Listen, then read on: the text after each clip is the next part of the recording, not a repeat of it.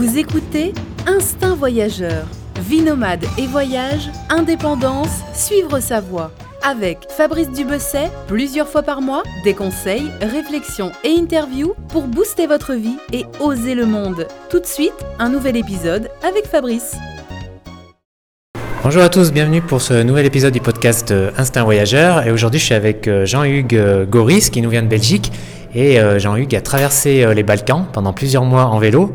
Et j'avais envie qu'il nous, nous, parle de, son, bah, de, son, voyage et notamment des Balkans. Alors bonjour Jean-Hugues. Salut Fabrice. Alors première, premièrement, pourquoi avoir choisi de, partir dans cette région d'Europe? Alors tout d'abord parce que j'avais un, un, coup de cœur pour cette région, parce que j'y ai passé euh, un an. C'était mon tout premier voyage euh, lorsque j'avais 18 ans. Euh, une fois mon diplôme, mon petit diplôme d'éducateur en poche, je suis parti comme volontaire dans une association qui s'occupait de femmes et d'enfants victimes de violences. Et en plus de travailler là, ben, j'avais bien sûr du temps libre. Et j'ai commencé à voyager en Osaka, de partir en Turquie, en Grèce, à visiter les pays et les montagnes dans les alentours. Et de là, j'ai développé une certaine débrouillardise. Et par la suite, en travaillant en Espagne, j'ai réalisé mon premier voyage à vélo. Donc je suis parti d'Espagne, j'ai fait le tour du Portugal, des Pyrénées, des Alpes jusqu'en Belgique. Et cette expérience m'a vraiment révélé que ben, pour moi, mon, meilleur moyen de voyager, mon meilleur outil, c'était le vélo. Et je me suis dit, tiens, pourquoi pas retourner dans les Balkans avec cet outil que, que j'adore en fait. Et, et j'ai vécu une superbe expérience pendant 4 mois. Alors par Balkans, tu entends quoi euh, La Serbie, la Bulgarie? Voilà, donc euh, la Bulgarie, le nord de la Grèce, euh, la Serbie, la Bosnie, le Kosovo et la Bosnie. Voilà. Et la, Croatie, mais je ne suis pas passé en Croatie. Voilà. D'accord. Et alors tu avais des, tu étais jamais allé dans ces régions avant? Si, si, mais pas dans tous les pays. donc c'était principalement la Bulgarie que j'avais visité. Mais voilà, j'étais, enfin, lorsque je voyageais avant, je voyageais en autostop. Et en fait, je sentais que ce, moyen est très social. On, rencontre plein de gens, mais je ne pouvais pas aller vraiment m'isoler dans les montagnes, aller rencontrer ces villages qui sont euh, isolés au bout d'une piste. Donc c'est pour ça que je suis retourné en vélo. Et alors donc tu, me disais, tu es parti sans, pas trop de, préparation, un peu comme ça, au feeling, c'est ça hein? Et euh, bon. Euh, il y a quand même eu, j'imagine, un temps de préparation pour euh, l'équipement du vélo et tout ça.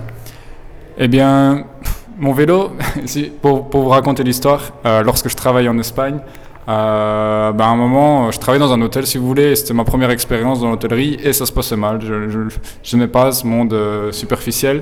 Et le directeur l'a ressenti, et un, jour, ben, je me suis retrouvé à la rue. Mais juste avant, je l'avais anticipé. Il t'a viré, quoi Ouais, ouais, il m'a viré, bon, c'était mutuellement. Je voulais, il sentait que j'avais plus de plaisir, et il m'a dit, bon, bah, demain tu pars, quoi. Et du coup, euh, j'avais senti le coup venir, et j'avais appelé un ami, euh, genre euh, quelques, quelques, semaines auparavant, et il était venu juste à ce, à ce moment-là, lorsque je me suis fait virer, avec mon vélo. un vélo que j'avais reçu à, à, mon anniversaire, à mes 18 ans, un simple VTT basique. Et mon ami est venu, et euh, il est resté une semaine et puis il est parti. Et moi, je suis parti avec mon vélo. Et du coup, euh, parce qu'on me demande souvent c'est quoi le meilleur, euh, le meilleur vélo, le, meilleur équipement pour partir? Et moi, je dis souvent, t'occupe pas de la marque du vélo, pédale. Et, et c'est vrai parce que j'ai rencontré tout un tas de cyclo-voyageurs et je peux vous dire que j'en ai vu toutes sortes comme monture. Et t'as pas préparé non plus d'itinéraire? T'as débarqué où alors au début? Quand même le départ. Euh, et la fin. Donc je savais que je partais de Bulgarie, euh, de Varna, et que j'allais terminer à Sofia. Donc l'idée était de faire une boucle. Pourquoi une boucle? C'est en fait simplement pour me sentir libre et sans stress. Ça veut dire que si jamais euh, une boucle, si, vous visualisez, ben, vous pouvez la rétrécir ou l'agrandir et vous adapter en fonction de votre temps, de, votre, de vos désirs. Et comme de fait, lorsque je suis arrivé par exemple en Serbie, eh bien, c'était l'automne, presque le début de l'hiver, et euh, je sentais le besoin. Voilà, je profitais plus trop avec ma tante. J'avais envie de rentrer euh, en Bulgarie, et j'ai rétréci ma boucle et je suis rentré. Et depuis, je voyage toujours comme ça. lorsque j'ai réalisé mon premier voyage, c'était vraiment partir d'un point A à un point B. Et en fait, j'ai rencontré tout un tas de personnes, j'ai eu tout un tas d'opportunités où j'aurais pu rester, et euh, ça coinçait en fait parce qu'il y avait toujours cette idée de progression. Et finalement, en faisant une boucle, en me disant tiens, je vais dans les Balkans ou je vais dans, l'Atlas ou dans le Sahara et pendant quatre mois je l'explore, eh ben, moi, j'y trouve vraiment mon, plaisir. Et j'ai regardé le teaser de ton film, il y a beaucoup de, de moments dans le teaser en tout cas où on te voit sur euh, des routes de montagne, hein, sur des routes. euh, Enfin, t'es pas trop sur la route. J'ai l'impression que t'es pas trop resté sur la route. T'es vraiment allé sur des chemins, euh, même des fois des chemins assez difficiles, hein, pour même pour passer en vélo. En tout cas avec le vélo que que t'as que t'avais, t'as dû un peu galérer quand même. Ouais, je vais être franc avec toi. Sur l'asphalte, je m'ennuie. Je, je, je prends pas vraiment de plaisir à rouler sur la route. Euh, parfois, quand les routes passent dans les montagnes, tant mieux. Mais même, j'ai vraiment euh, développé euh, un, un plaisir et un confort à rouler sur les pistes, euh, à pousser mon vélo, à faire peut-être 35, 40 ou voire euh, 5 km par jour. Euh, mais, mais voilà, j'ai- une journée bien remplie. J'ai vu euh, des paysages euh, grandioses. J'ai rencontré telle personne. J'ai passé du temps avec un berger. Euh, c'est ça que je retiens de ma journée. C'est pas le nombre de kilomètres. Mon premier voyage, c'était vraiment euh, la progression. Je, roulais 120 km. J'ai même roulé presque 200 km en, une journée. Je dormais pas la nuit. Et, finalement, bah là, les Balkans, c'était tout à fait l'opposé. Euh, je prenais mon temps. Et encore plus là, récemment, lors de mon, voyage avec ma compagne euh, au Maroc, on, a vraiment pris notre temps. Des fois, on roulait 3 km d'un village à un, à un autre. Voilà. Moi, j'ai pas mal voyagé euh, dans les, enfin, pas dans les Balkans, moins en Europe de l'Est. Il y, a, il, y a, il y a 15 ans notamment, euh, notamment en Roumanie, et je me rappelle bien, euh, enfin pas seulement en Roumanie, mais dans les pays autour, en Serbie aussi. Et je me rappelle bien que quelque- une des choses qui m'avait le plus marqué, c'était vraiment l'accueil des habitants, c'est-à-dire la possibilité vraiment bah, de dormir chez l'habitant pour le coup. C'est une des régions, je trouve, peut-être dans le monde où c'est le plus facile. Et les gens sont super accueillants. C'est plus facile qu'en Asie, par exemple, je trouve. Même encore plus facile qu'en Amérique latine. Euh, ouais, les gens étaient vraiment, surtout dans les campagnes, étaient vraiment super euh, accueillants. J'imagine que toi, ça a été euh, la même chose. Eu, c'est ce qui s'est passé. Tu as, j'imagine, été hébergé souvent par l'habitant. Oui, tout à fait. En général, les Balkans, la population est très, très amicale et très chaleureuse. Après, il y a des régions encore plus chaleureuses que d'autres. Pour moi, je l'ai ressenti ouais, en Serbie, au Kosovo, en Albanie, Monténégro aussi, mais surtout la mentalité albanaise euh, et serbe que je, que je retiens. Et par exemple, durant mon voyage, à un moment, j'ai même voulu moi-même aller m'isoler dans les forêts parce que j'ai passé un mois, euh, euh, exa- exa- exactement, chaque jour, les gens m'hébergeaient. Euh, et c'était cool, hein, je, vivais des belles expériences, j'apprenais énormément de choses. Mais le voyage aussi pour moi, c'est, comme tu dis, je, suis beaucoup en montagne et c'est aussi pour m'isoler, avoir un- retrouver racine avec, euh, avec la nature. Et, et c'est pour ça qu'à un moment, j'en parle dans mon film, justement, euh, de, de, de ce, ce besoin de, de rencontrer les gens, mais aussi de m'isoler, de vivre euh, au milieu d'une forêt. Voilà. Mais tu demandais euh, quand tu arrivais le soir, euh, ou, c'est les gens qui euh, vraiment qui te proposaient? Jamais. Je sur quatre années de voyage, je, je n'ai jamais toqué à une porte pour, pour, pour être hébergé. Euh, ce sont les gens. Parfois, je demande euh, est-ce que vous connaissez un endroit où je pourrais planter ma tente? Euh, Par exemple, en Bosnie, il faut faire attention. Il y a des mines aussi, des, mines antipersonnelles qui, sont là depuis, depuis la guerre. On ne peut pas marcher à travers la forêt comme, comme on veut. Et je demandais aux gens, voilà, est-ce que, est que, est que vous connaissez un endroit? Est-ce que je peux aller sur le terrain de foot? Est-ce que je peux aller derrière votre ferme? Et souvent, les gens acceptaient. Ils, ils me voyaient ouvrir la tente. Et il m'est arrivé plusieurs fois que ces personnes arrivent vers moi. Oh, non, non, non, monte pas ta tente, viens chez nous. Puis viens manger. Et puis finalement, je restais trois jours. Euh, et, et ouais, ça, c'est c'est génial. Alors du coup, tu- dis-moi, tu m'as parlé, tu m'as parlé de l'Albanie. Là, pour le coup, l'Albanie, c'est une destination pas du tout touristique. Alors, c'est comment l'Albanie? L'Albanie, du coup, euh, j'ai pas une idée générale, mais je peux vous dire que les Alpes albanaises, donc c'est vraiment euh, sur la frontière avec le, le Monténégro et le Kosovo, c'est fabuleux. Je me suis, c'est- vraiment ce que- au niveau paysage et au niveau euh, dépaysement, c'est cette région-là que je retiens de, de mon parcours. C'est très montagneux, donc. Très montagneux, très très très escarpé, et on dit des Alpes albanaises, et moi je m'étais dit, bon, c'est un peu prétentieux de dire ça, euh, c'est les Alpes albanaises, euh, les Alpes euh, c'est chez nous, mais en fait il y a des moments où je me sentais presque dans les Alpes, parce que voilà, les montagnes sont grandioses, mais ce que j'ai adoré là et que je ne retrouve pas dans les Alpes, c'est cette, cette authenticité, il n'y a pas... Il n'y a pas un téléphérique à des, centaines de kilomètres à la ronde. Il y a, y a, rien qui s'est encore développé. Il y a la, vallée de Valbona que, j'explore qui commence doucement à, s'ouvrir. Et on voit que les gens sont même parfois dérangés. Et, je le signe, enfin, il y a un, petit message qui passe dans mon film. Voilà, par exemple, dans la vallée de Valbona, ils ont mis du goudron depuis trois ans lorsque je suis passé et l'électricité est en train aussi de monter dans la montagne. Mais ça dérange les gens parce qu'ils n'ont pas les moyens de payer l'électricité. Ils ont toujours vécu avec, euh, avec leurs vaches et leurs jardins. Et du jour au lendemain, on, leur impose des taxes. Et j'ai découvert euh, que voilà, euh, les Balkans sont une, est une région très authentique. Mais pour combien de temps? Voilà, je pense qu'il faut en profiter maintenant en tout cas. Mmh. Et une autre. Euh, ah oui, il y a la Macédoine, ça, tiens, c'est la Macédoine. Ah, la Macédoine, c'est chouette aussi. C'est, c'est, euh, je connais des gens, pas mal de gens qui y sont allés. J'aimerais bien y aller. C'est un chouette pays, un petit pays. Aussi, c'est un petit paradis pour la randonnée. Oui, euh, y a, au niveau paysage, il y a aussi des, des, trucs vraiment énormes. Moi, ce qui m'a déçu en Macédoine, c'était la, la, la, pollution qui est plus, qui est plus, plus présente pour moi que dans les autres pays. J'en parle aussi, j'en euh, parle pas dans mon film, mais euh, quand je partage euh, sur, les réseaux sociaux, je pense que j'en ai parlé à un moment donné, de, voilà, de, ce manque de, de gestion de, des ordures. Et ce n'est pas une faute des, des locaux, hein. je ne les critique pas du tout, mais justement le, gouvernement, j'ai moi-même vu des montagnes d'ordures en Macédoine, euh, des camions qui venaient d'une ville touristique, qui montaient en montagne et qui balançaient dans, dans, la forêt, dans les rivières. Donc là, c'est un problème de gestion au niveau euh, du pays. Mais c'est voilà, c'est ça qui m'a qui m'a un peu déçu. Mais après, dans mon film, j'ai fait des super rencontres aussi. Et euh, voilà, Macédoine, oui, je t'invite à y aller. Hmm. Et là, j'ai l'impression un peu à t'écouter depuis le début que la Bulgarie, c'est pas forcément la région qui t'a le plus euh, qui t'a le plus marqué. moi, j'ai voyagé en Bulgarie. Alors, je sais pas si t'es passé là. J'étais passé à Varna, bon, c'est sur la côte. Tarnovo, qui est assez sympa. Euh, quoi d'autre? Il y avait aussi une ville euh, plus au sud, je sais plus comment ça s'appelle. Alors Tornovo, il y a un site aussi avec des maisons, une vieille, un vieux village. Euh, alors je sais plus le nom. alors je, voilà, je suis pas passé à Sofia par contre, la capitale, mais bon, oui, c'est dans la vallée des Roses aussi. Tiens, est-ce que tu y as passé? Oui, je, je, vois bien du village auquel tu fais référence. Et oui, la Bulgarie, si j'en parle pas, en fait, c'est peut-être parce que je la connais très bien, en fait. Et parce que j'y ai vécu euh, sur, sur, ces quatre années de voyage presque un an et demi, en fait. Euh, parce que j'ai vécu comme volontaire et puis je suis revenu en vélo, puis j'y suis encore revenu récemment pour guider des amis euh, sur des sites d'escalade. Et, oui, la Bulgarie, c'est au niveau de la richesse naturelle. Il y a des grottes, il y a, les plus hauts sommets des Balkans.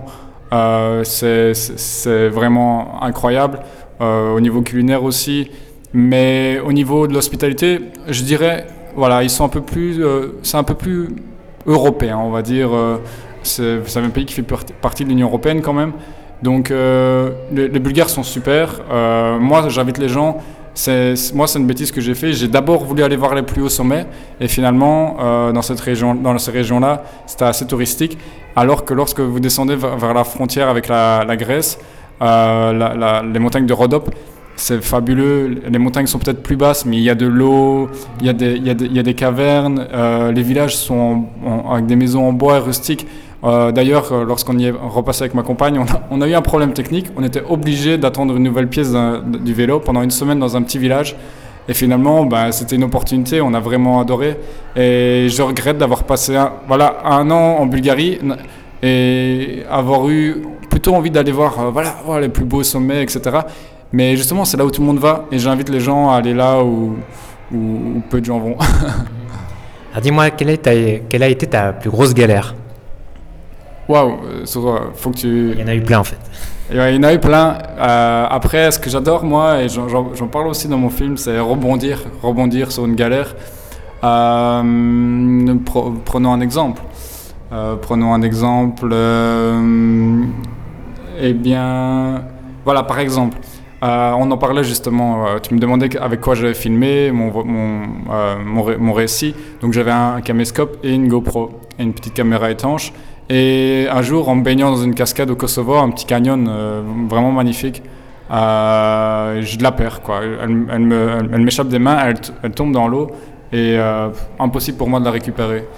Du coup, je sors de ce canyon, je trouve du, du Wi-Fi et je regarde un peu. Je me dis, il y a sûrement un club de plongée, des gens qui peuvent aller plonger. C'est le Kosovo, c'est pas cher, je pourrais leur donner un peu d'argent. quitte à récupérer ma GoPro. Et ces gens-là sont venus. Et quand ils ont vu où je l'avais perdu, c'était assez haut, il fallait grimper un peu. Ils m'ont dit, écoute, on ne sait pas y aller maintenant, peut-être dans trois jours. Puis je dis, ok, je vous attends ici. Ah ben non, viens chez nous, viens à Pristina. Ok, alors donc je rentre chez eux. Et puis euh, finalement, on est retourné euh, trois jours après. Et euh, c'était tout un parcours, il pleuvait. J'en parle dans mon film, c'était vraiment pour moi là où j'ai eu plus, plus d'adrénaline durant mon voyage. Et finalement, on n'a pas retrouvé cette GoPro. Mais non, on l'a pas retrouvé. Mais j'ai vraiment lié amitié à, travers cette aventure avec eux, avec cette famille. Et voilà, c'était le premier, enfin le, père de la famille était le premier plongeur kosovar. Et euh, son, histoire est, incroyable et j'en parle dans mon film parce que cet homme vraiment silencieux est finalement un héros parce qu'il il a ressorti des eaux plus de 500 corps euh, qui, ont, qui ont été perdus pendant la guerre, euh, la, guerre qu'il y a eu entre la Serbie et le Kosovo. Et c'était une histoire incroyable et, c'est ça que je retiens. Voilà, j'ai vécu une galère, mais à chaque fois je me dis tiens qu'est-ce que je peux qu'est-ce que je peux en faire. Utiliser un peu cette énergie négative. Finalement, bah, tu changes et tu, trouves quelque chose de positif. À chaque fois que j'ai une galère, j'essaye de faire ça. Et, euh, je peux, t'en raconter plein des histoires comme ça. Et pareil, euh, les, des beaux moments, t'en as plein aussi dans la tête. Ah oui, des beaux moments. Euh, surtout des rencontres. Surtout, surtout des rencontres. Je pense que je suis quelqu'un qui est assez je, suis je peux être très solitaire, mais très social aussi, dans le sens où j'adore apprendre en fait. Donc euh, j'aime bien rencontrer des gens, mais j'aime encore plus rencontrer des gens lorsqu'ils font quelque chose que je ne connais pas ou qu'ils ont un mode de vie que je ne connais pas, qui est différent. Euh, et puis, voilà, je suis quand même, euh, j'ai un petit côté quand même aventurier et il y a des, je cherche quand même, je, pimente mes aventures avec des, ascensions ou des passages dans des, régions sauvages. C'est, le goût de l'effort vraiment qui, pimente mon aventure parce qu'à force de voyager en vélo, euh, ben en fait, ma zone de confort s'agrandit et, j'ai besoin de, nouveaux challenges, de nouveaux objectifs, même lorsque je voyage sur mon vélo. Euh, j'en parle aussi dans mon film. Il y a un moment donné où je suis à côté de mon feu de camp et je, réalise que bah, je suis bien, quoi. Je suis, je suis, dans, je suis, dans, je suis dans mon confort et j'ai besoin de, de, de, pimenter ça. Alors car rien n'est prévu, tout est possible. Hein. C'est un peu le, le, fil conducteur de ton voyage même de ta philosophie un peu euh, de vie, enfin du moins ta philosophie de voyage. Voilà, euh, c'est c'est dingue parce que on a tendance à vouloir voilà, planifier son voyage et je pense qu'il est plus beau, plus merveilleux lorsqu'on on, le vit, on le découvre. Et là, par exemple, voilà, le fil conducteur de, de, de, ce film, c'est ce message. Parce qu'il y a une histoire dingue quand même que j'ai vécue dans les Balkans. Si vous voulez, un jour, j'ai été explorer un, ancien, euh, l'ancien parlement soviétique euh, bulgare avec un ami espagnol et j'en parle dans le film. Il y a toute une histoire, il y a un truc de dingue qui nous est arrivé. On a été filmé par quelqu'un au sommet de la tour. Euh, les images ont été partagées sur les réseaux sociaux, ça a fait un buzz, on s'est retrouvé sur une chaîne de télé.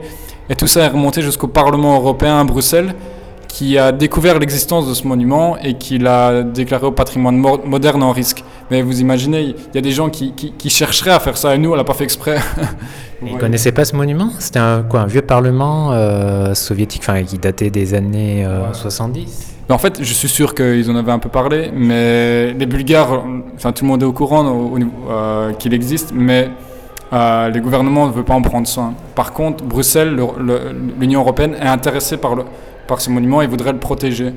Et euh, je pense que notre histoire, ça n'a pas permis, de le, faire découvrir premièrement, mais ça a permis de donner de l'élan en fait, de l'élan aux architectes, de l'élan aux jeunes qui, qui, ne voient pas forcément ce symbole soviétique euh, communisme, communiste comme quelque chose de négatif.